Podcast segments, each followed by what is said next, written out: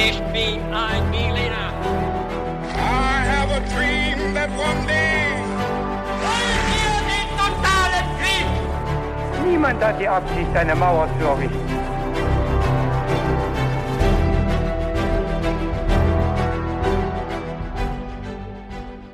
Hi und herzlich willkommen zurück zu einer weiteren Folge His2Go. Ich bin David Und ich bin Viktor. Und wie wird es dieses Mal ablaufen? So wie jedes Mal. Victor hat uns eine Geschichte mitgebracht. Ich habe keine Ahnung, worum es gehen wird. Und um mein Vorwissen auf die Probe zu stellen, wird Victor mir und auch allen, die zuhören, gleich ein paar Fragen zum Mitraten stellen, zum Mitknobeln. Und die werden hoffentlich ziemlich schwierig, sodass ich sie alle falsch beantworte und wir ein bisschen drüber lachen können. Bevor wir aber dazu kommen, Victor, eine ganz klassische Frage. Was trinkst du zu der heutigen Folge? Ich habe mir heute einen Almdudler mitgebracht und zwar aus dem Urlaub, aus dem Mhm. Bregenzer Wald. Und David, was gibt's bei dir? Bei mir gibt es eine Litchi-Limonade. Uh, klingt auch gut. Lassen wir uns schmecken und dann, Victor, reden wir gar nicht weiter rum, sondern ich übergebe an dich und wir können einfach direkt loslegen. So machen wir das. Und ich starte mit den Fragen. Die erste Frage an dich, David, lautet, aus welcher Kultur stammen die frühesten Zeugnisse zum Fliegen? Also dazu, dass sich der Mensch mit dem Bewegungselement Fliegen auseinandersetzt. Und du hast drei Antwortmöglichkeiten. Ist das die babylonische Kultur? Ist das B die indische Kultur oder C die sumerische Kultur? Ähm, ja, keine Ahnung.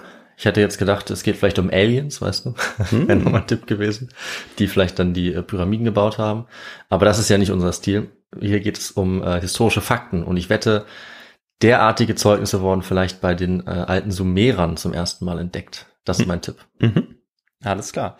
Die zweite Frage lautet, welches Tier begleitete einen gewissen Umberto Nobile, als er sich in seinem Luftschiff auf seine zweite Nordpolexpedition aufmachte? War das A der Hund, B die Katze oder C die Maus? Ähm, ich tippe mal auf die Katze. Mhm.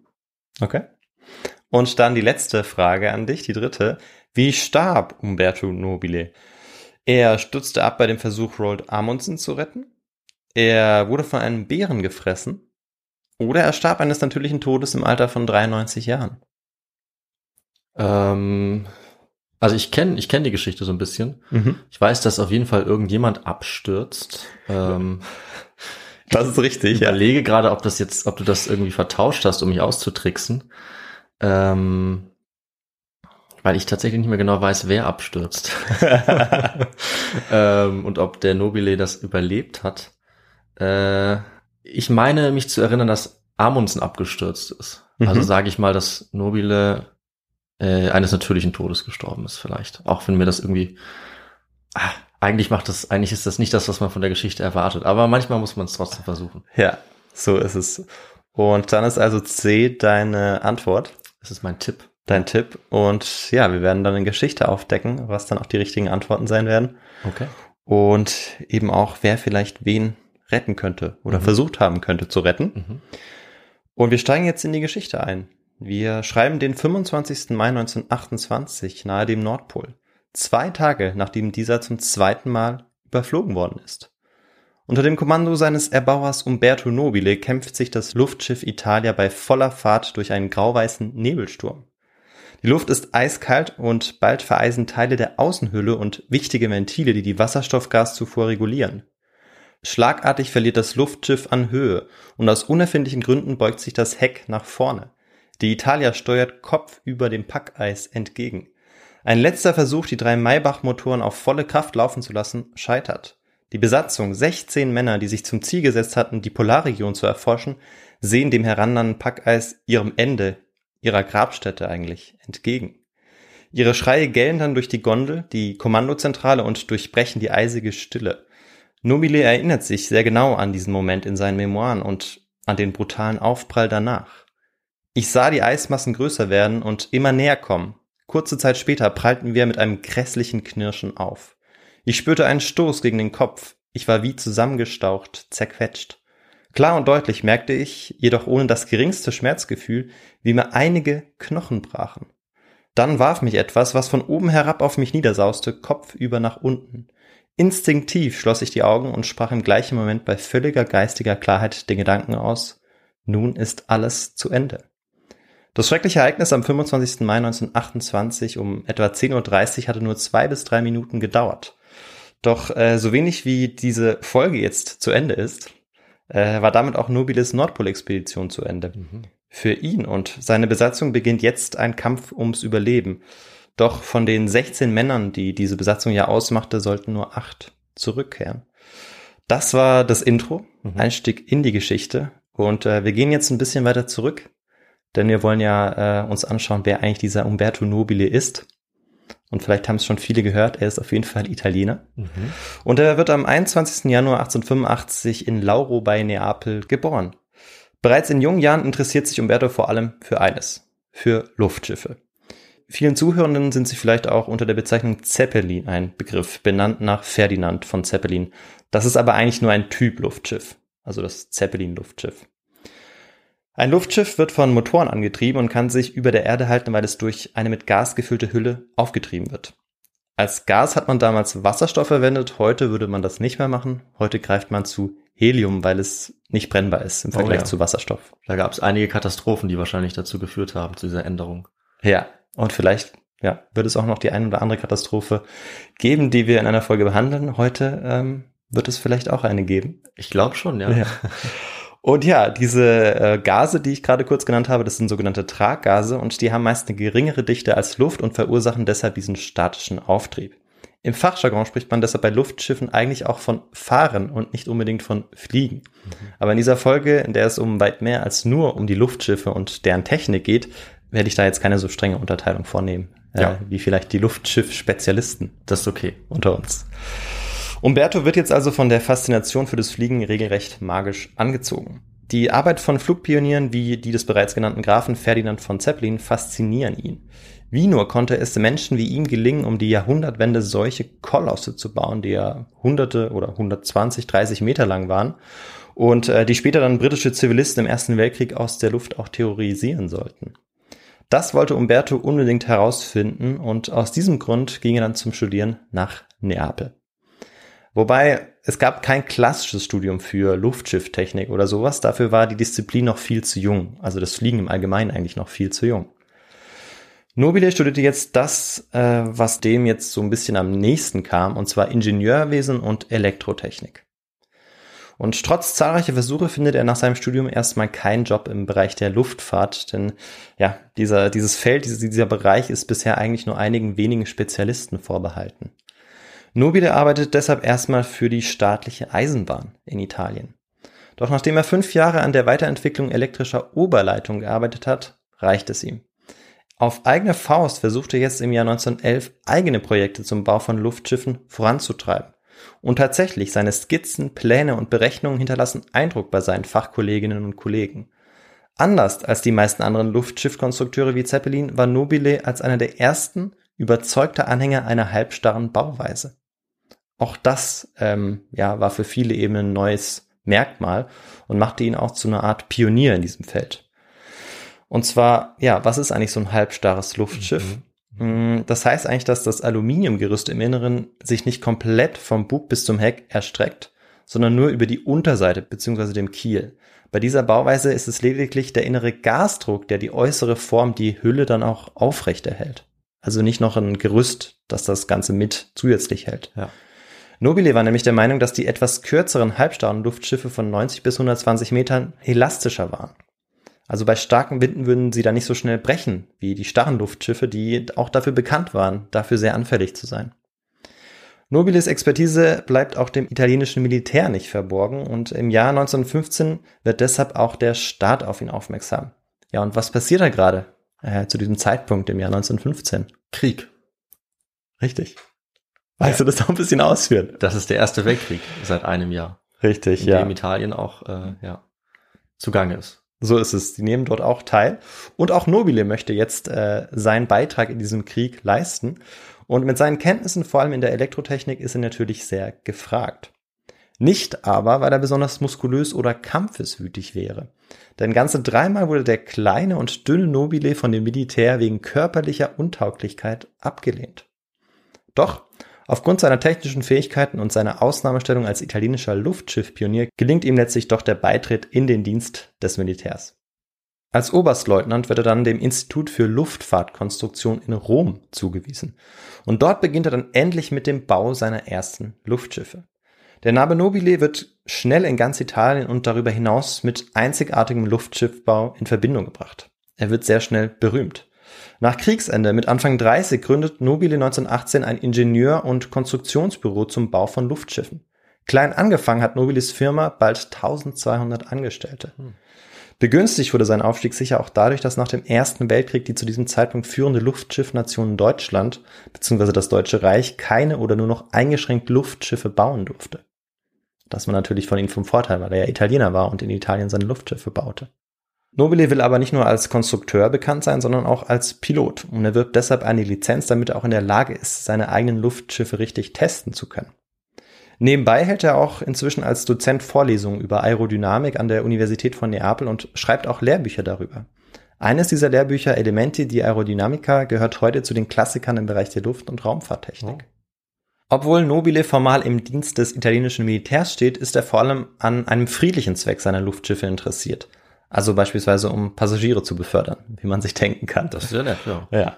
Und bei seiner Suche nach Käufern für seine riesigen ja, Flugmonster kann man eigentlich auch sagen, wird Nobile nicht in Italien, sondern in den Vereinigten Staaten fündig. Dort äh, ist genug Geld übrig, um eben seine Schluftschiffe dann zu kaufen. Und das sorgt für Kritik im eigenen Land, vor allem als Anfang der 20er Jahre eine nationalistische Bewegung Italien ja unterwandert. Und welche Bewegung meine ich da vielleicht, David? Du meinst die faschistische Bewegung. Richtig, die, die National Ja, Korrekt. Ähm, die dann später zur nationalen faschistischen Partei wird, ähm, unter anderem nach dem Marsch auf Rom 1922. Und ähm, ja, die Partei, die regierte dann ab 1922 erstmal in einer Koalitionsregierung, bevor dann Mussolini 1925 eine Diktatur ähm, ja, etabliert. Allerdings ist er vorher auch schon der Ministerpräsident seit 1922, aber noch in einer Koalitionsregierung. Ja, der italienische Faschismus macht sich äh, schnell auch im Zivilleben und bald auch in der Armee und vor allem der Marine breit. Und die Luftschifffahrt war zu dieser Zeit eine Art Abteilung der Marine eigentlich. Nobile aber hatte eigentlich überhaupt kein Interesse daran, sich der faschistischen Bewegung anzuschließen. Politik interessierte ihn überhaupt nicht. Und das konnte früher oder später dann zu einem Problem werden. Mhm. Er beschäftigte sich aber vielmehr mit dem Problem der Auftriebskraft pro Kubikmeter, dem Belastungsfaktor von Metall und der PS-Leistung von Flugzeugmotoren. Davon war er begeistert. Aber der politische Druck nimmt äh, immer weiter zu. Erst versucht die faschistische Bewegung Nobilis Firma zu kaufen, beziehungsweise einzelne Mitglieder, also nicht die Bewegung an sich natürlich. Mhm. Dann wird ihm äh, gedroht, dass er sich nicht der falschen Seite anschließen soll. Also ähm, möglicherweise dem Kommunismus beispielsweise, der auch zu dieser Zeit schon im faschistischen Italien das große Hassobjekt war. Wie andernorts auch später. Nobile gibt aber nicht klein bei und lässt sich von den Einschüchterungsversuchen auch nicht so richtig beeindrucken. Vorerst allerdings erscheint es sicherer, das Land zu verlassen. Und just zu dieser Zeit unterbreitet ihm die amerikanische Firma Goodyear, die heute auch vielleicht einigen bekannt ist, ähm, die unterbreitet ihm ein Angebot, dass er dort als Berater arbeiten kann. Und daraufhin verlässt Nobile auch Italien. Aber wenige Monate später spitzt sich die Lage in Italien zu. In Briefen von Freundinnen und Freunden erfährt er davon, dass sein Lebenswerk in Gefahr ist. Vor allem, weil die Faschisten mit Schmähschriften seine Arbeit an seinen halbstarren Luftschiffen kritisieren. Sie verbreiten beispielsweise die Nachricht, dass diese Schiffe eine technische Fehlkonstruktion seien und dass sie so unbrauchbar seien, dass sie nicht einmal den Apennin überqueren würden. Nobile lässt sich das nicht gefallen und kehrt daraufhin schnell zurück. Er will seine Firma und sein Lebenswerk unbedingt retten und auch eine Übernahme seiner Firma durch die faschistische Partei möchte er um jeden Preis verhindern. Und er hat Glück. Der Stabschef der militärischen Luftfahrttechnik schätzt Nobilis Scharfsinn und Pioniergeist und rettet ihn letztlich, als er ihn als nicht parteifeindlich einstuft. In einem offiziellen Dokument, das auf den 7. November 1924 datiert wird, heißt es, die mit unanfechtbaren Dokumenten belegten Ergebnisse zeigen, dass Oberstleutnant Nobiles Gesinnung vollkommen eindeutig und über jeden Tadel erhaben ist. Dann war es fürs Erste überstanden. Nobiles eben jene Gesinnung wurde vorerst nicht mehr offen angezweifelt. Okay. Auch wenn einige ihn natürlich immer noch ähm, kritisch beäugt haben und sehr skeptisch waren. Aber er hatte sich eben schon einen großen Namen gemacht und ähm, potenzielle Helden wollte Mussolini auch nicht gleich beseitigen. Macht auch Sinn für seine ähm, noch junge Regierung. Gerade als er sich wieder sortiert hatte, äh, erhielt er dann Ende des Jahres 1925 eine Anfrage aus Norwegen, die sein Leben für immer verändern sollte. Kein geringerer als der bereits damals sehr berühmte Entdecker und Abenteurer Roald Amundsen hatte ihn darum gebeten, ein Luftschiff für eine historische Expedition bereitzustellen. Erstmals überhaupt sollte der Nordpol mit einem Luftschiff überflogen werden. Erstmals sollte ein Mensch den Nordpol gesichert und dokumentiert auch erreichen. Mhm. Nobile war baff, doch bevor wir uns jetzt seine Reaktion auf diese Anfrage anschauen, wollen wir uns erstmal anschauen, wie die Geschichte der Luftschifffahrt eigentlich begonnen hat und wie sich die Situation beim Wettrennen um den Nordpol eigentlich darstellt. Und damit sind wir bei welchem Teil der Folge angelangt, David? Das muss eigentlich der historische Kontext sein, der auch hier nicht fehlen darf. Ja, das ist vollkommen richtig. Zu dem kommen wir jetzt. Und ja, der Traum vom Fliegen. Ja, David, was meinst du, wie lange hat der Mensch diesen schon? Wahrscheinlich schon immer. Ja. Seit er zum ersten Mal die Vögel äh, erblickt hat und äh, ihn nacheifern wollte. Das ist meine These. Ja, würde ich so unterstreichen. Wahrscheinlich seitdem äh, ja die Gedanken des Menschen sich nicht mehr nur um die Nahrungsaufnahme oder irgendwie um das reine Überleben mhm. ähm, drehten, sondern ähm, man sich auch andere Sachen vorstellen konnte. Sehr philosophisch, ja. Ja, aber als Historiker beziehungsweise vor allem als Archäologe eigentlich interessiert uns natürlich, von wann und wem die erste Quelle beziehungsweise der erste Überrest stammt, mhm. die oder der darauf hindeutet, dass Menschen sich mit einem fliegenden Element auseinandergesetzt haben. Und dafür gehen wir in das 24. Jahrhundert vor unserer Zeitrechnung zurück und tatsächlich zu den alten Sumerern. Aha. Ja, damit. Und damit hast du die Frage ähm, beantwortet, wer sich als erster denn mit äh, der Fliegerei so auseinandergesetzt hat, beziehungsweise von wem wir als erste Überreste davon ja. haben. Und das waren die alten Sumerer tatsächlich. Ja, umso besser. Ich habe ja immerhin eine eigene Podcast-Folge zu denen gemacht. Ja. Äh, das hatte ich allerdings dabei nicht gelesen. Das war für mich jetzt auch neu. Ja. Um was für eine Quelle hat sich denn da gehandelt? Bei dieser sumerischen äh, Flugerzählung oder was das ist? Sehr gute Frage, David. Äh, darauf wäre ich jetzt eingegangen. Und zwar ist es so, dass in der sumerischen Mythologie ein göttlicher Hirte auf einem Adler reitet mhm. und das Ganze ist auf einem Tonsiegel abgebildet. Wie in diesem Fall auch wurde Fliegen oft als Attribut und Privileg der Götter angesehen. So gibt es in der indischen Mythologie, bei den Azteken und bei den Babyloniern fliegende göttliche Streitwegen, gefiederte Schlangen oder geflügelte Löwen. Doch dass auch Menschen einst in den Genuss des Fliegens kommen würden, davon haben wahrscheinlich nicht mal die verrücktesten Spinner geträumt. Um die Zeitenwende gab es dann aber die ersten zaghaften Versuche, Fluggeräte zu bauen, beispielsweise indem mechanische Elemente konstruiert wurden, die den Vogelflug nachahmen sollten. Erste Gleitflüge entstanden dann aber wohl erst im Mittelalter im muslimischen Andalusien und einem englischen Kloster in Malmesbury. Die Gelehrten und Geistlichen zogen sich dabei allerdings häufig schwere Verletzungen zu. Dann aber in der Renaissance um 1500 an der Epochengrenze zwischen Mittelalter und Neuzeit kam ein genialer Maler, Bildhauer, Architekt, Anatom, Mechaniker, Ingenieur und Naturphilosoph oder einfach der berühmteste Universalgelehrte aller Zeiten auf den Geschmack, Flugmodelle zu entwickeln. Mhm. Und da möchtest du, dass ich dich frage oder soll ich es einfach sagen? Nein, folter mich nicht mit diesen einfachen Fragen, das weiß ich natürlich. Außerdem hast du Erfinder vergessen. Ja, stimmt, Erfinder auch noch, ja. Und wahrscheinlich noch viele andere Sachen. Möglicherweise. Angeblich äh, gibt, war er auch Vegetarier oder so. Ja. Und vielleicht sogar Veganer. Das kann auch sein. Ja. Die Rede ist natürlich von Leonardo da Vinci.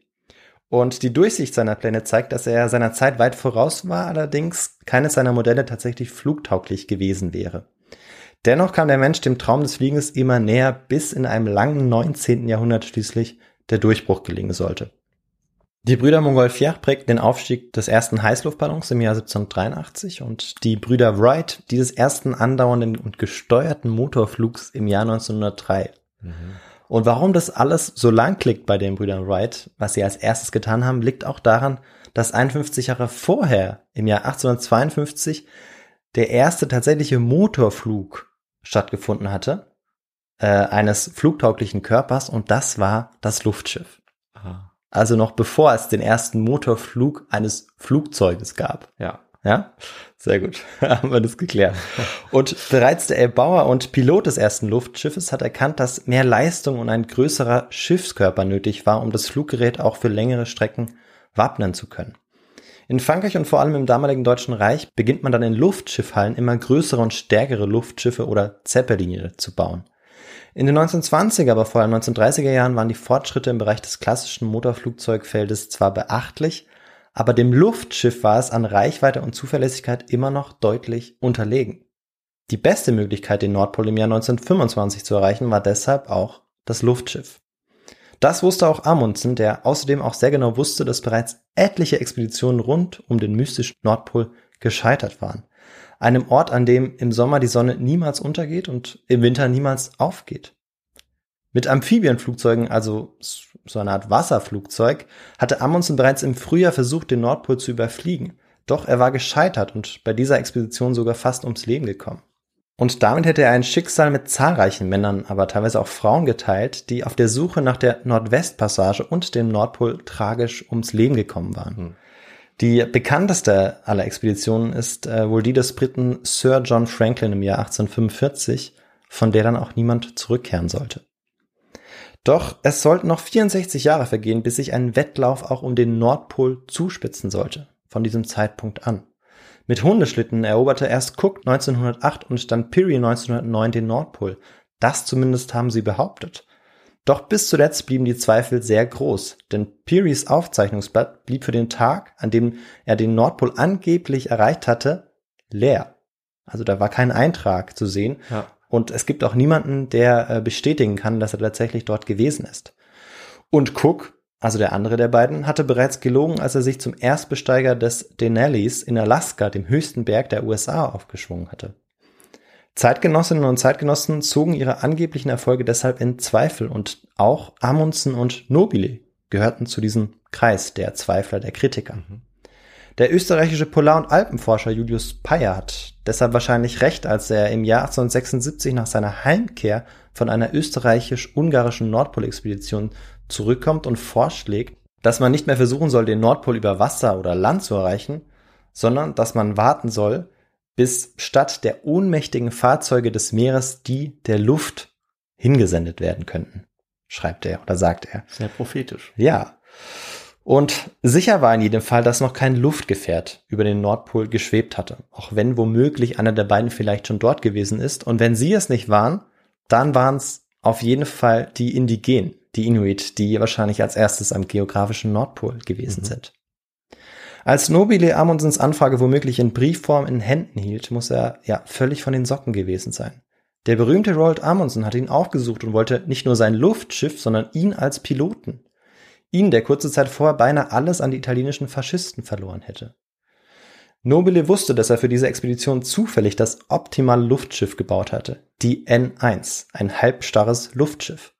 Gegenüber anderen Fahrgeräten hatte es zwei Vorteile. Erstens war es kürzer und daher stabiler als die Zeppeline, die im Ersten Weltkrieg häufig durch Stürme zerstört worden waren.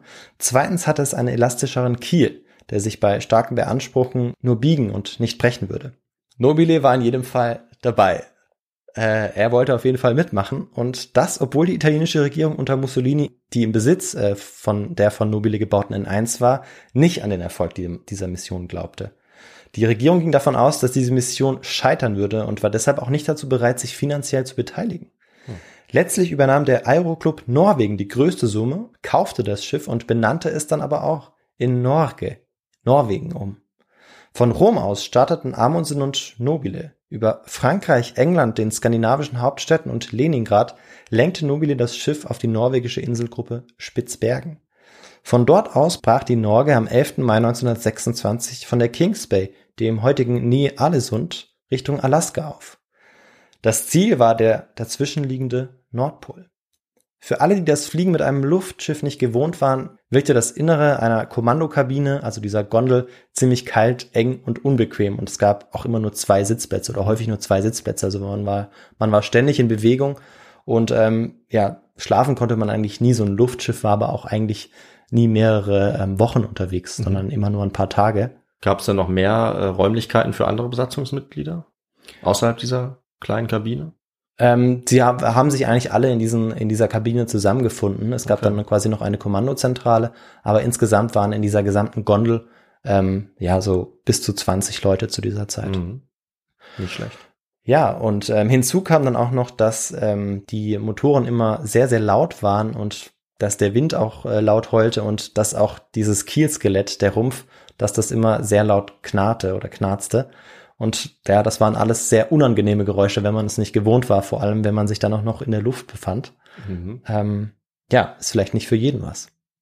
Ich habe es übrigens noch nicht gemacht. Also ich war auch noch nicht in einem Ballon, in einem Luftschiff. Ich weiß nicht, ob du das schon mal gemacht Äh, hast. nee, tatsächlich nicht. Ja. Ich kenne eigentlich nur Katastrophenstories, deswegen freue ich mich Ja. drauf, das bald selber mal auszuprobieren. Ich wollte dich eigentlich am Ende der Folge fragen, ob du das mal machen würdest. Ähm, aber ich dachte, vielleicht jetzt ist, dass jetzt vielleicht ein besserer Zeitpunkt ist. Ja, sofort, wir buchen's nächste Woche.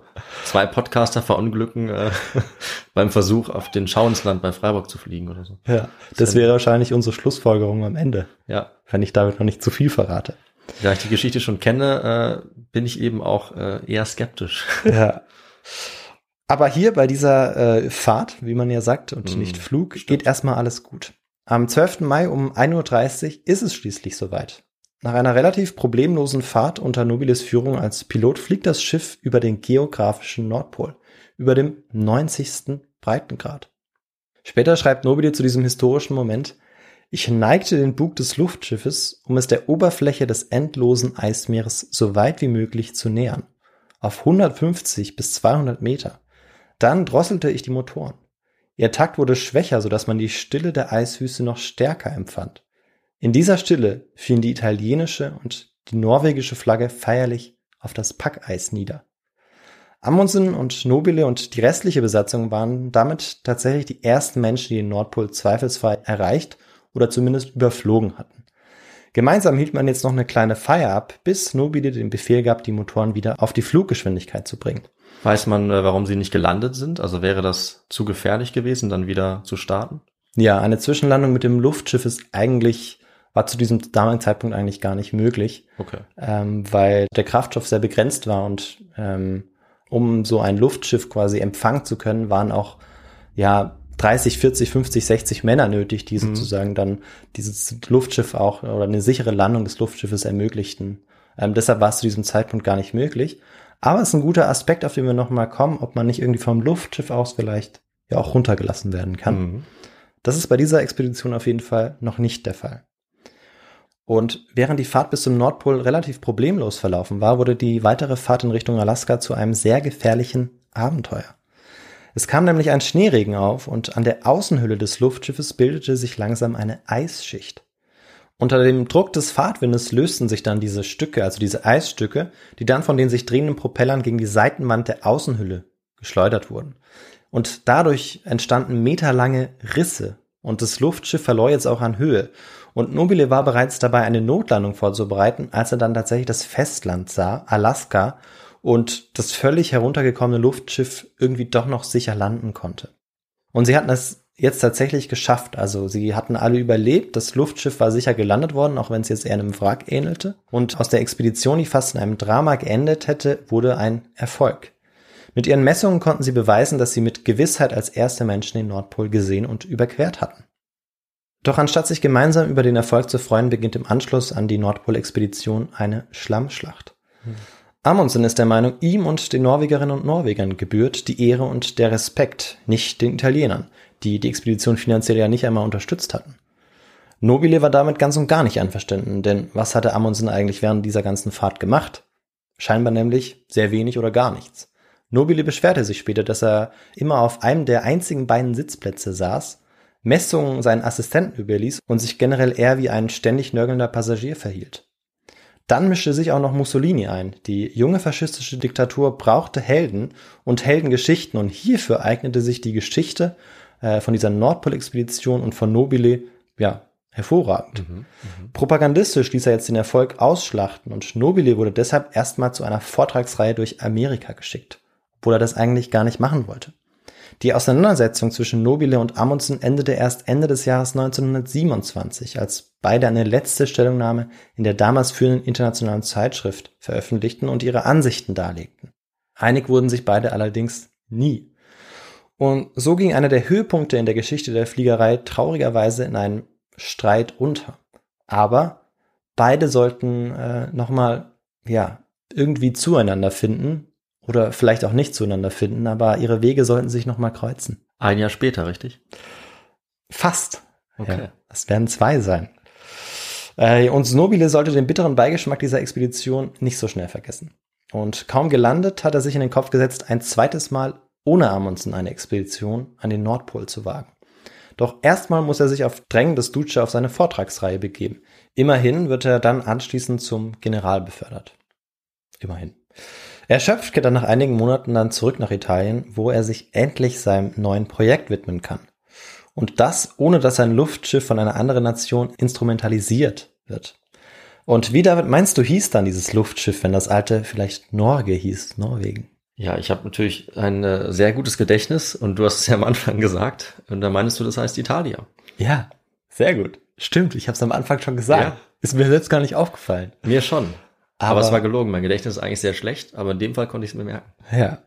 Es wäre sonst auch, glaube ich, sehr schlüssig gewesen mit der Erklärung. Dass Vielleicht wäre ich trotzdem drauf gekommen, aber in dem Fall musste ich es nicht riskieren. Ja. Ähm, ja, und dazu kann man sagen, dass Mussolini in den Nationalstolz zumindest auch nicht ganz genommen hatte. Mhm. Auch wenn er sicherlich nicht äh, mit ihm auf einer Wellenlänge war. Also gar nicht. Ja, und das Luftschiff Italia war eigentlich ein Schwesterschiff der Norge. Er hatte allerdings ganz viele und wichtige Veränderungen vorgenommen. Die Seiten- und Höhenruder wurden verstärkt beispielsweise, damit sie besser geschützt waren vor Vereisung.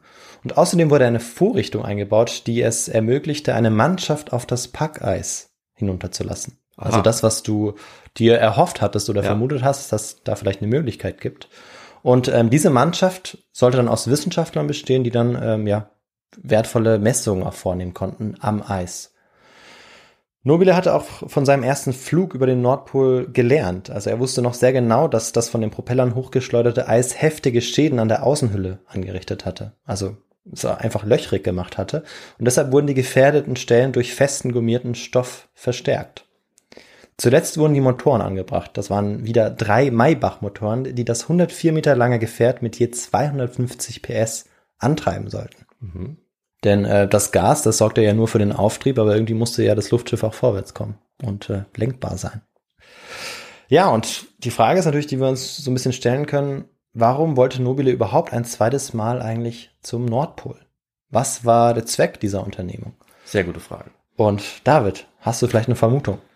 Ja klar, es muss um äh, den Nationalstolz gegangen sein, das jetzt endlich äh, alleine zu schaffen. Ja, auch, aber nicht nur. Das äh, muss man schon auch sagen. Äh, es ging äh, schon auch um die geografische Erforschung mhm. äh, einiger bis dahin noch unbekannter Gebiete zwischen Spitzbergen und Grönland und auch in Richtung Sibirien. Und äh, sobald die äußerste Nordspitze von Grönland erreicht war, sollte auch Kurs auf den Pol genommen werden. Am Pol angelangt sollten dann, falls die Wetterverhältnisse es erlaubten, das Luftschiff niedergehen und eine kleine Abteilung der Mannschaft sollte auf das Eis abgesetzt werden. Bei seinen Vorbereitungen musste Nobile weiterhin gegen Neid und Missgunst ankämpfen. Wieder waren es hohe Parteifunktionäre der faschistischen Partei, die sich seinem Projekt stark widersetzten. Aber der Name Nobile war inzwischen so bekannt und wichtig geworden, dass man ihn nicht mehr ernsthaft in Bedrängnis bringen konnte, zumindest zu diesem Zeitpunkt nicht. Als letztes musste noch eine Mannschaft zusammengesucht werden und der General ließ sich dafür sehr viel Zeit.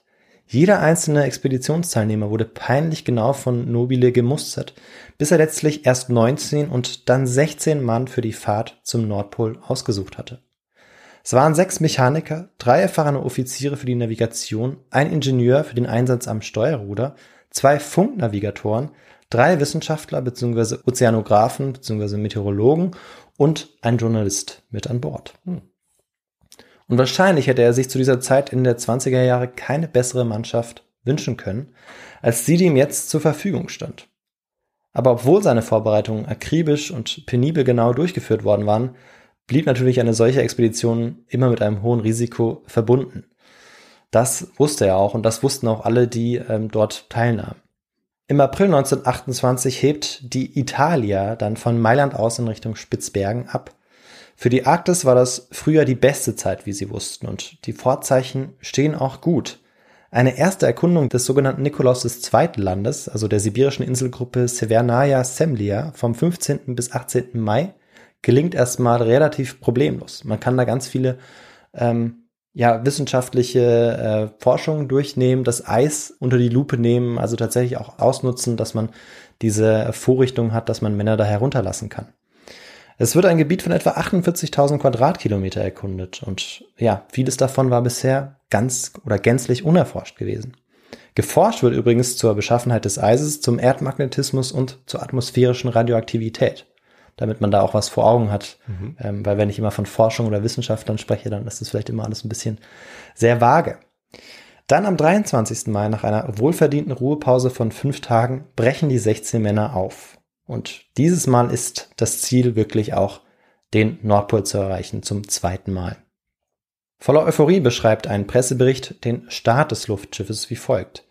Das Luftschiff Italia ist ein schimmerndes, silbriges Etwas, das hoch über den Eishügeln glitzert und von unten nur schwach zu erkennen ist. Was für ein Unterschied zu den mühseligen Expeditionen der Vergangenheit, bei denen die Teilnehmer ihre vom Eis eingeschlossenen Schiffe auf Schlitten verließen und sich in der blendenden Helligkeit der Arktis mühsam zwischen den Eiswellen hindurchquälten.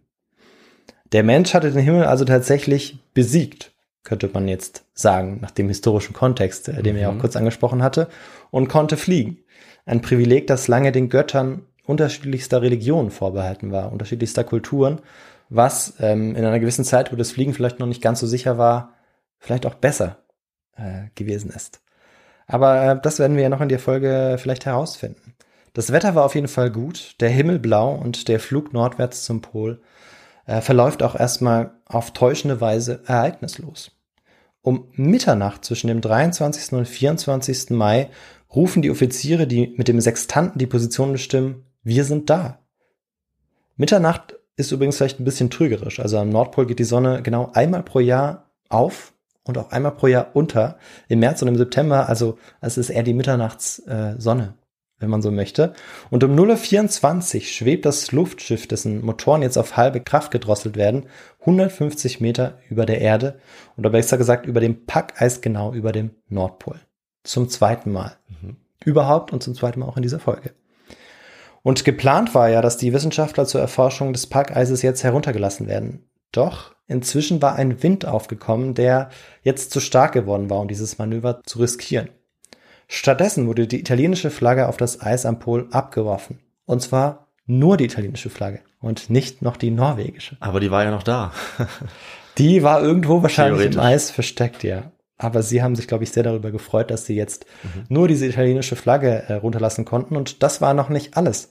Denn Papst Pius äh, der Elfte hatte der Mannschaft ein schweres Kreuz übergeben. Und dieses Kreuz ließ Nobile äh, auch feierlich und in eine italienische Trikolore gewickelt ebenso abwerfen. Mhm. Die gesamte Besatzung war äh, von diesem Moment tief bewegt, äh, heißt es später, und die Offiziere salutierten und der Funker gab Funksprüche nach Rom durch, an den Papst, den König und Mussolini, dass der Nordpol erreicht und das Kreuz abgeworfen war. Unter den Hurrarufen Viva Nobile genießt der 43-jährige Kapitän die wahrscheinlich schönsten zwei Stunden seines Lebens. Mit einem Eierlikör stößt er mit seinen Kumpanen auf den Erfolg seines Luftschiffes Italia an. Eierlikör, das habe ich nicht kommen sehen. Ja, tatsächlich. Am frühen Morgen des 24. Mai gibt Nobile dann aber den Befehl zur Abfahrt. Genug der Feierei. Entlang des 25. östlichen Längengrades möchte Nobile so schnell wie möglich nach Kings Bay, Spitzbergen, zurückfliegen. Doch da der Himmel nicht mehr blau ist, sondern leicht milchig und neblig wird, soll erst an Höhe gewonnen werden. Nobile lässt das Schiff auf über 1000 Meter ansteigen. Aber der Nebel nimmt eigentlich nur geringfügig ab und die Temperaturen sinken und der Wind nimmt dafür deutlich zu. Nobile lässt jetzt alle Maybach-Motoren laufen. Die 750 PS sollen das Schiff auf eine Geschwindigkeit von 115 kmh katapultieren. Doch trotz dieser Motorkraft nimmt das Luftschiff eigentlich kaum an Geschwindigkeit zu. Der Wind bläst nämlich von vorne und bald blickt die Mannschaft auch sehr besorgt auf die Hülle des Luftschiffes. Denn dort hatte sich wieder Eis gebildet, das von den Propellerblättern auf den hinteren Teil der Außenhülle geschleudert wurde. Aber durch diese Gummierung oder durch diesen Stoff, der darauf befestigt war, hielt das jetzt noch eine gewisse Zeit. Mhm. Aber äh, dieser, dieser Leinen- bzw. Baumwollstoff der Außenhülle, ja, der wird halt nicht ewig halten, das wusste auch Nobile. Er befiehlt jetzt, die ersten Risse, die entstehen, ähm, sofort zu suchen und zu flicken, also seiner Mannschaft. Aber bald wird das viel zu gefährlich, denn die Kanzel, die Gondel, ja, eigentlich das ganze Schiff wird von dem Wind wild durch die Luft getrieben. Dann, nach fast 24 Stunden Überlebenskampf, bemerkt der General eine alarmierende Heckneigung des Luftschiffes. Es ist jetzt etwa 10 Uhr am 25. Mai 1928. Um das kopflastige Sinken zu verhindern, gibt es jetzt nur eine Möglichkeit. Alle Motoren müssen auf volle Kraft gestellt werden. Voller Hoffnung beobachtet er, ob das Luftschiff sich wieder aufrichtet und steigt, weil das müsste eigentlich so reagieren. Das ist der normale Weg, wie man ein Luftschiff quasi ähm, wieder aufrichten kann. Mhm. Aber ziemlich geschockt stellt er fest, dass nichts passiert. Dann gibt Nobile den Befehl, die Motoren abzustellen und die Zündung abzuschalten. Die Italia wird abstürzen. Das war unvermeidlich. So wie man es vielleicht ähm, von der Titanic kennt, als auch einigen Leuten dann klar wird, dass äh, man nichts mehr tun kann. Hier war es aber so, dass alle wussten, dass ja. man nichts mehr tun kann. Stimmt. Etwa eine halbe Stunde bleibt ihnen jetzt noch, um die Landung so weich wie möglich äh, ja, zu gestalten. Und außerdem muss man unbedingt verhindern, dass das leicht brennbare Wasserstoffgas sich entzündet. Dann, wenig später, ist es soweit. Die Gondel schlägt mit einem ohrenbetäubenden Krachen auf das Eis. Nobile hört, wie sein Bein bricht und denkt jetzt, wie er in einem späteren Bericht festhält, jetzt ist alles aus. Dann wird er ohnmächtig. Als Nobile wieder wach wird, wird er Zeuge eines, ja, ganz seltsam, fast irrealen Anblicks. Er liegt inmitten von zerklüftetem Packeis, das sich bis zum Horizont erstreckt und um ihn herum überall lose Teile der Kabinen. Und über ihm schwebt die Italia das Luftschiff hecklastig davon. Er sieht, wie aus der Führerkabine in dieser Gondel, die jetzt über ihm davonschwebt, aufgestützte Stofffetzen, Taue und Metallteile herausragen. Nobile rappelt sich auf und stellt dabei schnell fest, dass nicht nur sein Bein, sondern auch seine Hand gebrochen ist und dass er auch eine Platzwunde am Kopf hat. Als er sich auf seinen gesunden Arm stützt und Ausschau nach den anderen Expeditionsteilnehmern hält, nimmt er neun Besatzungsmitglieder wahr. Einige haben wie er Brüche erlitten doch nur einen weiteren trifft es mit einem Beinbruch so schlimm wie ihn. Doch wo waren die anderen sieben der Mannschaft? Sie waren doch zu sechzehnt aufgebrochen. Von seinem Offizier Mariano erfährt er, dass sechs mit dem wieder leicht gewordenen Luftschiff in die Höhe gerissen wurden. Und er erfuhr auch, dass der Mechaniker namens Pomella den Aufprall der Gondel nicht überlebt hat. Es war das Ende, wusste Nobili jetzt. Er war schwer verletzt und befürchtete auch, dass er innere Organschäden hatte. Außerdem würde sie niemand jemals in dieser Packeiswüste finden. Wenigstens die sechs, die mit dem Luftschiff am Polarhimmel verschwunden waren, werden es schaffen. Glaubt er. Hm. Allerdings nur sehr kurz. Denn eine halbe Stunde später sehen zwei Besatzungsmitglieder, wie am östlichen Horizont eine dünne Rauchsäule aufsteigt. Das Luftschiff war abgestürzt und der Wasserstoff hatte sich entzündet. Und später sollte Nobile und die anderen auch erfahren, dass keiner der sechs, die mit der Italia wieder aufgestiegen waren, überlebt hatten. Sie wurden nie wieder gesehen. Trotz der aussichtslosen Lage suchen die neun Männer in den verstreut herumliegenden Gondelteilen einige Gegenstände zusammen. Sie finden ein Zelt und einige Lebensmittel, aber sie suchten eigentlich was ganz anderes. Und zwar das Funkgerät, Sender und Empfänger. Hm. Denn das, diese Geräte waren ihre einzige Chance, wie sie theoretisch hätten gefunden werden können. Und tatsächlich, sie finden die Geräte, testen sie und stellen fest, dass sie funktionieren. Der Funker Biaggi braucht jetzt nur noch Gegenstände, die er als Antenne verwenden kann, denn die ist beim Aufprall ziemlich kaputt gegangen. Und Biaggi hat Glück, denn aus dem Luftschiff hatten sich Stahlrohre gelöst, die gut zu einer Antenne zusammengebastelt werden konnten. Das Konstrukt soll sogar relativ beeindruckend ausgesehen haben und äh, Biaggi auch Beifall eingebracht haben. Also ein kleiner Moment, der, ich weiß nicht, ob man es Freude nennen kann, aber so etwas wie Optimismus kam mhm. auf. Jetzt mussten sie nur noch per Funk Hilferufe mit dem Kurzwellensender senden. Ein Kriegsschiff der italienischen Marine wartete für diese Notfälle in der Kings Bay in Spitzbergen. Sie, also dieses italienische Schiff bzw. der Kapitän hätte dann eine Rettungsmission entsenden können. Und Biaggi bereitete jetzt alles vor. Währenddessen bauten die anderen ein rotes Vier-Mann-Zelt auf, in das sich neun Personen hineinzwängen mussten beziehungsweise immer fünf bis sechs, die dann darin schliefen und sich auch nur eine äh, ja, Wolldecke teilen mussten. Mhm. Aber sie war nicht alleine. Es war noch jemand oder etwas anderes dabei und das war ein Tier. Ah ja, stimmt. Ich erinnere mich an die Frage. Und das war tatsächlich ein Hund. Ein Hund. Ah. Ja. Eine Hündin, äh, genauer gesagt, namens Titina.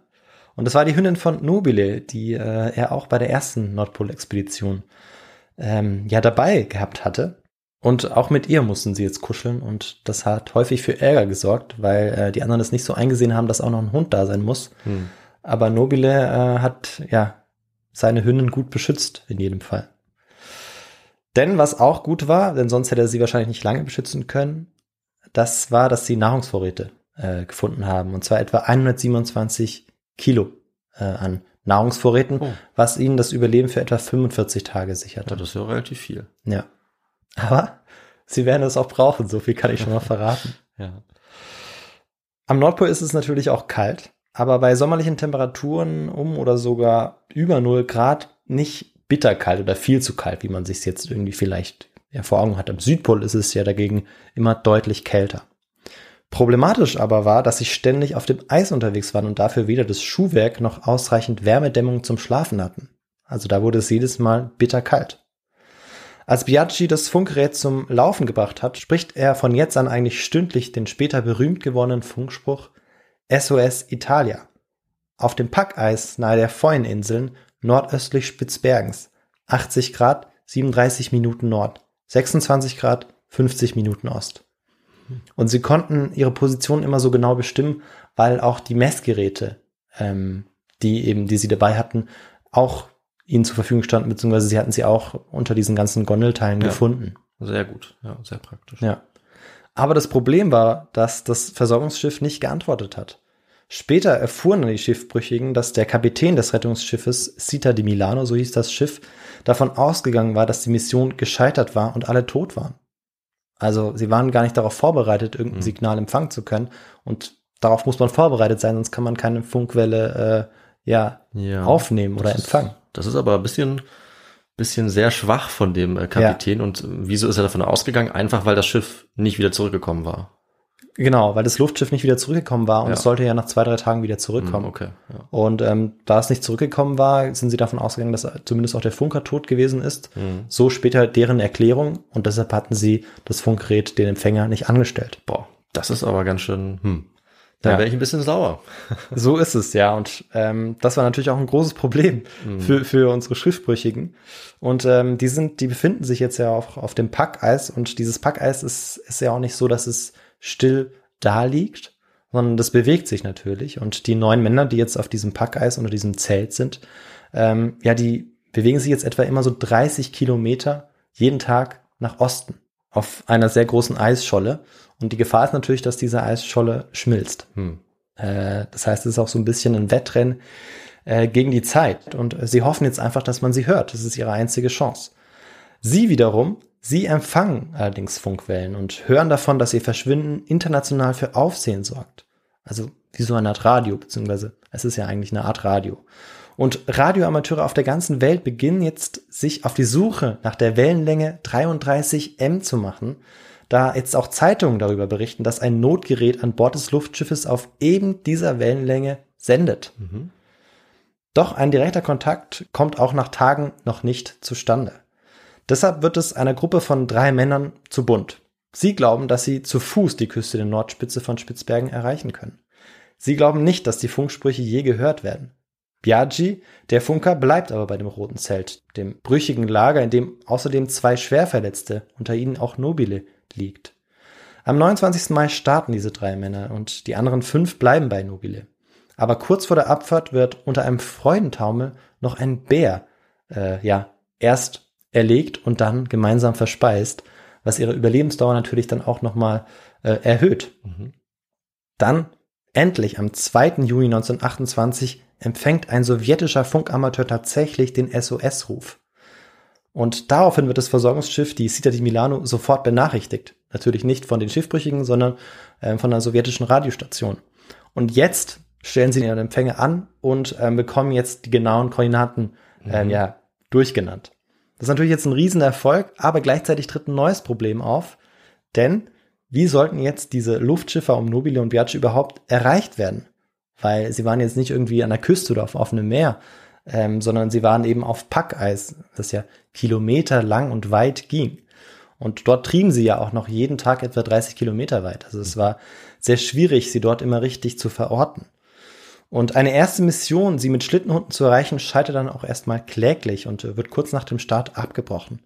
An ihrem Funkgerät, ja quasi Radio, erfahren die Gestrandeten jetzt auch vom Scheitern dieser ersten Mission. Aber sie bekommen jetzt quasi auch täglich immer die Neuigkeiten dazu mit. Also es ist für sie eine ganz schwierige Situation. Sollen sie jetzt im Radio immer wieder zuhören und hören, wie Missionen scheitern, hm. ähm, was sie natürlich dann letztendlich tun, aber was auf die Moral schlägt? Oder sollen sie es vielleicht ganz lassen? Ähm, aber ja, sie bleiben dabei, sie hören äh, live mit, wie der Stand der Dinge ist und wie sich die internationale Gemeinschaft auch Sorgen um sie macht. Biaggi schnappt dann irgendwann den Namen Rold und Amundsen auf und Tatsächlich, Amundsen, der seit zwei Jahren kein einziges Wort mehr mit Umberto Nobile gesprochen hatte, bereitete sich jetzt auf eine Rettungsmission vor. Er, der Nobile eigentlich nicht aussehen konnte, seit Mussolini den General, also Nobile, nach dem Flug der Norge zu einer Vortragsreise durch äh, die Vereinigten Staaten geschickt hatte, um Italiens Anteil am Erfolg dieser Expedition übertrieben darzustellen, also dieser ersten Nordpol-Expedition. Die New York Herald Tribune titelt dazu, Amundsen hat sich freiwillig gemeldet und den bitteren Streit zwischen ihm und Nobile wegen des geteilten Ruhms für die Norge-Expedition vergessen. Amundsen wollte seinen Rivalen tatsächlich retten. Mussolini dagegen hatte eigentlich kein großes Interesse, äh, seinen gescheiterten Helden nach Italien zurückzuholen. Ähm, und vielleicht war das auch so ein bisschen das Verhalten, das dieses Rettungsschiff dann an den Tag gelegt hat. Manche der hohen Parteifunktionäre der nationalen faschistischen Partei von Mussolini hätten ihn sowieso lieber tot gesehen. Am 18. Juni um 16 Uhr steigt Amundsen vom norwegischen Tromsø aus auf, um Nobile mit einem Wasserflugzeug neuester Bauart und einer entsprechenden Besatzung zu retten.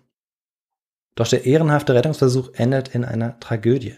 Zwei Stunden nach dem Start funkt Amundsen, dass das Flugzeug in eine Nebelbank getrieben wird.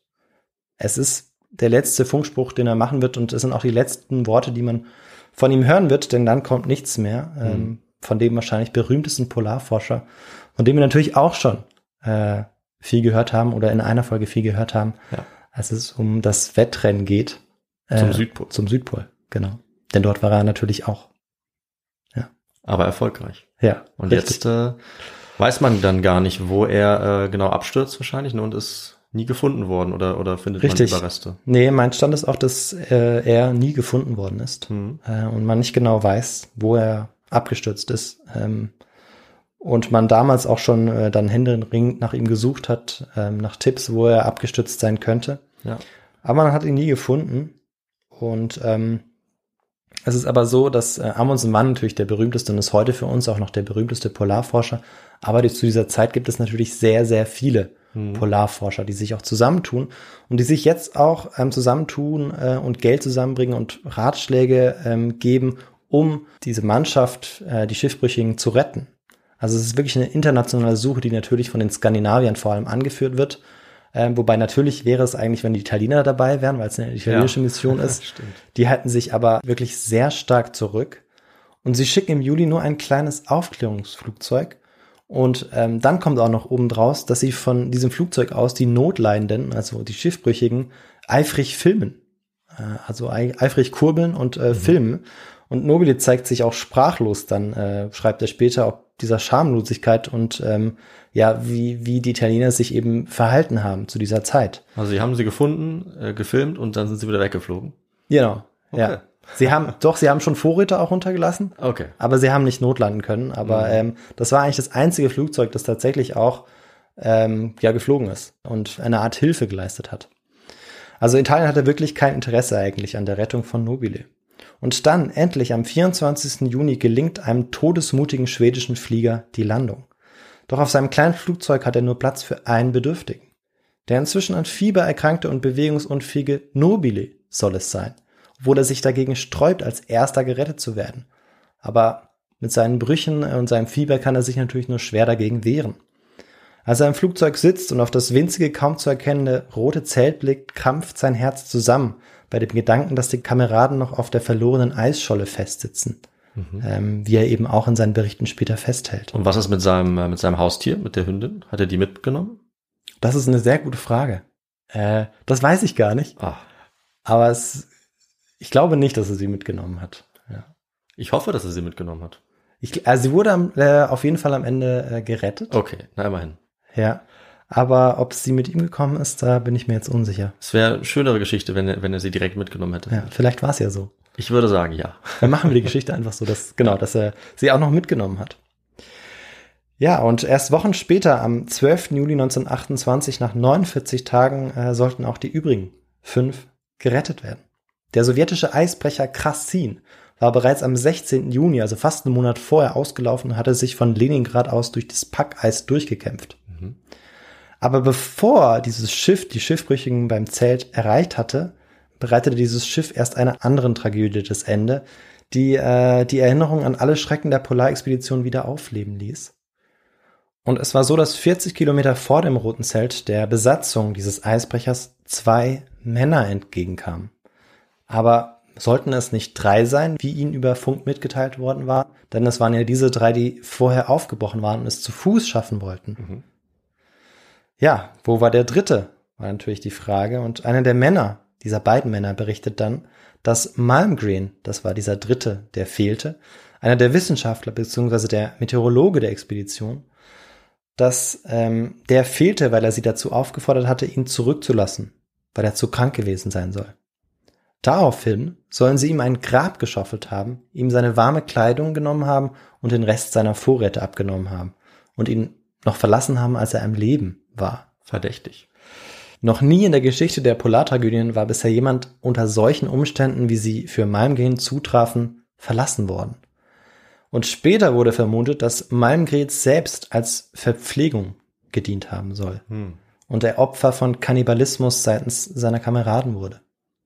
Aber zweifelsfrei konnte man das nie ähm, ja, ja, beweisen oder bestätigen. Klar. Wenn man ihn nicht findet, seine Überreste nicht findet. Ja. 18 Schiffe, 21 Flugzeuge und mehrere Schlittenabteilungen, insgesamt 1500 Menschen hatten an der internationalen Hilfsaktion teilgenommen. Der Wettlauf gegen das schmelzende Eis war also, ja, gewonnen worden. Das öffentliche Echo dieser Rettungsaktion war erstaunlich, auch weil der Funkverkehr eine neue Möglichkeit des, ja, Mitbibberns und Mitfieberns ermöglicht hatte. Mhm. Ein Jahr später widmete der Deutsche Rundfunk dem Thema ein Hörspiel mit dem Titel SOS Rau Rau Feun Krasin rettet Italia.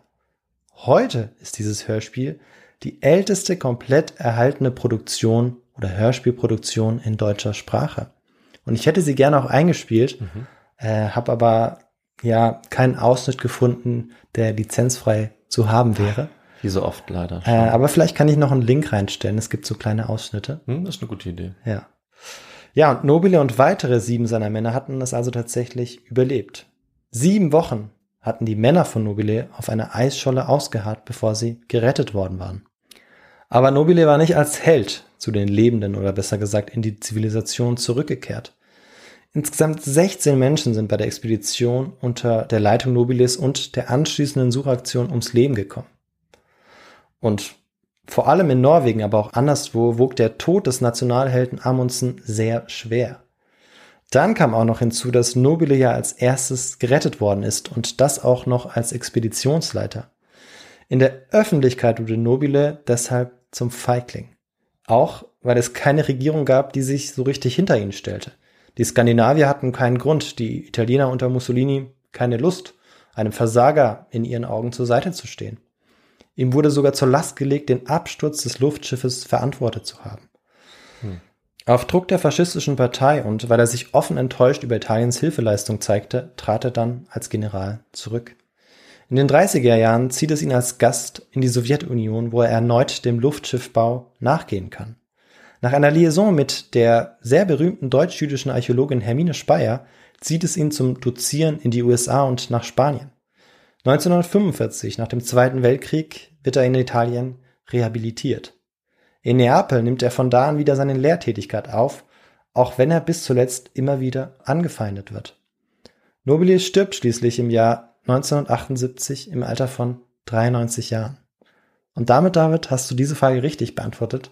Er ist weder von einem Bären gefressen worden, noch ähm, ist er abgestürzt, äh, als er Amundsen retten wollte, sondern das Gegenteil war der Fall, wie du es vermutet hattest.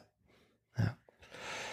Ja, aber es ist so, dass Teilnehmer, die direkt bei der Expedition oder bei den Rettungsaktionen mit dabei gewesen sind, ähm, eine ganz andere Meinung von Nobile hatten, die sich letztendlich dann auch bewahrheitet hat. Mhm. Nobile war ein musterhafter Kommandant, der stets alles überprüfte und steuerte, der gesamten Besatzung so viel Ruhezeit wie möglich gönnte, während er selbst immer auf den Füßen war. Ein anderer, Wenigen Menschen ist eine so offensichtliche Ungerechtigkeit widerfahren wie General Nobile. Er wurde zum Sündenbock. Zu behaupten, Nobile hätte sich unehrenhaft verhalten, ist eine absolute Unverschämtheit. Heute sind seine Leistungen als Polarforscher und Konstrukteur unbestritten. Auch deshalb sind ein Gletscher in der Antarktis und auch ein Mondkrater nach Umberto Nobile benannt. Und das ist auch das Ende dieser Geschichte und dieser zweiten Nordpolexpedition. Ja, das finde ich gut. Vielen Dank für die Recherche und für deine Erzählung. Es reiht sich nämlich sehr gut ein in unsere Expeditionsgeschichte hier bei His2Go. Und wir hatten jetzt echt einige, die auch ganz äh, zu ähnlichen Zeitpunkten stattfinden, aber an völlig unterschiedlichen Orten der Welt. Also die kann mhm. man eigentlich schön, also wir hatten sozusagen die Vorgeschichte mit der Expedition zum Südpol, die natürlich auch furchtbar schief läuft. Dann hatten wir die Expedition auf den höchsten Punkt der Welt, die natürlich auch furchtbar schief läuft. Wir hatten die Expedition äh, mitten in den brasilianischen Dschungel, die furchtbar schief lief, ungefähr zur selben Zeit und jetzt auch noch der Versuch, das Ganze über die Luft zu probieren. Also wir haben verschiedene Elemente, verschiedene Klimazonen. Ja, ich finde es äh, sehr spannend. Und diesmal auch zur Abwechslung nicht die Briten, die diese Expedition durchführen. Richtig, ja. Das war ganz angenehm, finde ich, so dass wir auch ein bisschen anderen historischen Kontext hatten. Wir ja. müssen diesmal nicht wieder das britische Empire mit reinbringen. Ja. Ähm, Sehen aber auch, was dieser immer für eine Rolle spielt, also in diesen Geschichten, ja. dass man den nicht einfach außer Acht lassen kann. Genau, auch die ah. Interaktion äh, mit den verschiedenen Nationen und auch die Deutung ist ja ganz zentral. Das hast du ja sehr gut rausgestellt. Bis heute, was äh, verschiedene Teilnehmer von verschiedenen Ländern oder so oder Regierungen davon halten und wie das nachträglich wahrscheinlich das Bild auch prägt. Und ich denke mal, diese äh, Deutungsversuche, ihn ähm, schlecht dastehen zu lassen, ihm die Schuld zuzuschieben, die werden sicherlich auch heute noch äh, immer wieder rezipiert, kann ich mir zumindest vorstellen. Umso wichtiger ist es natürlich, dass man äh, gute Literatur zur Verfügung hat, die das kritisch beleuchtet, oder? Ja, schöner Übergang. Ja, ich weiß, habe ich mich gerade auch gefreut. Was hast du für uns äh, auf Lager? Ja, ich habe ja ganz oft aus äh, Umberto Nobiles Berichten eigentlich zitiert. Also mhm. es gibt äh, aus dem Jahr 1980, also nach seinem Tod veröffentlicht, also zusammengeführt sozusagen, das Buch Flüge über den Pol. Und empfehlen kann ich äh, zur gesamten Geschichte eigentlich um Umberto Nobile und äh, seine Nordpolexpedition das Buch von Cross Wilbur, Tragödie am Pol. Also es liegt auch in Übersetzung vor. Mhm. Und äh, ja, weitere Literatur, die sich beispielsweise äh, dem Wettrennen zum Nordpol widmet, ähm, werde ich dann in den Shownotes einfügen. Ja, vielen Dank dafür. Da kann man reinschauen und findet dann wahrscheinlich auch, wie du gesagt hast, diese Radioaufnahmen. Genau, also nur einen kleinen Teil. Ich habe es, glaube ich, bei einem Zeitungsartikel gefunden. Mhm. Da war es äh, verlinkt, irgendwie ein, zwei Minuten davon. Die gesamte Aufnahme äh, ist, glaube ich, online nicht verfügbar. Ja. Ähm, genau, aber das, was ich finde, werde ich verlinken. Super, dann gehe ich doch jetzt direkt über zum allerletzten Teil. Ja. Und wenn euch, die ihr zuhört, diese Episode oder unsere anderen Episoden auch gefallen haben, dann habt ihr einige Möglichkeiten, uns zu kontaktieren und zu unterstützen. Ihr könnt uns zum Beispiel eine Mail schreiben an unsere Kontaktadresse, das ist kontakt.his2go.de mit Anmerkungen, Feedback, ähm, konstruktiver Kritik, wie auch immer. Ihr könnt uns gerne auch auf unserer Webseite besuchen, his2go.de. Dort könnt ihr beispielsweise ähm, ja unsere Folgen, unsere Literatur nochmal ansehen oder unsere Weltkarte. Ihr könnt dort unseren Merchandise-Shop besuchen und euch vielleicht ein T-Shirt kaufen oder andere Dinge mit unserem Logo. Ihr könnt uns auch gerne finanziell äh, über unsere Spendenseite unterstützen mit einer Überweisung oder über PayPal. Das hilft uns sehr, um gerade solche Sachen wie unsere Webseite, wie diese Literatur und andere Dinge am Laufen zu halten, auch zu erweitern. Und ihr könnt uns natürlich dann sehr gerne auch äh, über die sozialen Medien besuchen, beispielsweise Instagram oder Twitter. Auch YouTube haben wir. Ihr könnt uns folgen und äh, uns dort anhören, wo auch immer ihr wollt. Spotify, Apple Podcasts oder andere Plattformen eurer Wahl. Und es hilft uns auch sehr, wenn ihr da eine schöne Bewertung für uns schreibt und unsere Sichtbarkeit äh, ja noch etwas noch etwas verbessert. Und äh, dann würde ich sagen, Viktor, äh, ist alles gesagt, oder? Einwandfrei, einwandfrei. Und das nächste Mal bin ich dran mit einer Folge, die vielleicht etwas woanders hinführen sollte. Ich glaube, Entdeckung mache ich nächstes Mal nicht. Aber ähm, wir wechseln den Kontinent, so viel kann ich schon mal sagen. Und es wird eine ziemlich äh, spannende, vielleicht auch ein bisschen mystische Geschichte werden. Oh, Aber schön. natürlich mit einem historischen Kern. So viel ist ja klar. Äh, ich glaube, es wird dir gefallen, Viktor. Du hast von der Geschichte nämlich auch schon mal gehört. Aber mehr verrate ich dazu nicht. Wir hören uns dann äh, in zehn Tagen wieder. Bis dahin sagen wir wie immer, bleibt gesund und munter und bis bald hier wieder bei His2Go. Ja, macht's gut. Tschüss, bis in zehn Tagen. Ciao.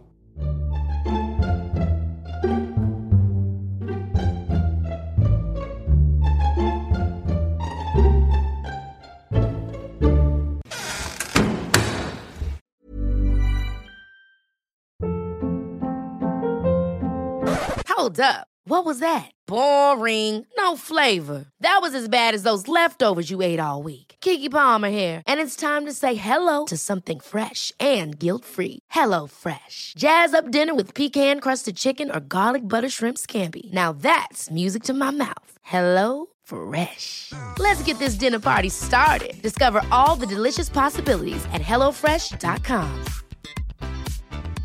Hey, it's Paige DeSorbo from Giggly Squad. High quality fashion without the price tag. Say hello to Quince. I'm snagging high-end essentials like cozy cashmere sweaters, sleek leather jackets, fine jewelry, and so much more. With Quince being 50 to 80% less than similar brands. And they partner with factories that prioritize safe, ethical, and responsible manufacturing. I love that. Luxury quality within reach. Go to quince.com slash style to get free shipping and 365 day returns on your next order. Quince.com slash style. Hi, I'm Daniel, founder of Pretty Litter. Did you know cats tend to hide symptoms of sickness and pain? I learned this the hard way after losing my cat, Gingy. So I created Pretty Litter, a health monitoring litter that helps detect early signs of illness by changing colors, saving you money and potentially your cat's life. Pretty Litter is veterinarian developed, and it's the easiest way to keep tabs on your fur baby's health right at home. Go to prettylitter.com and use code ACAST for 20% off your first order and a free cat toy. Terms and conditions apply. See site for details.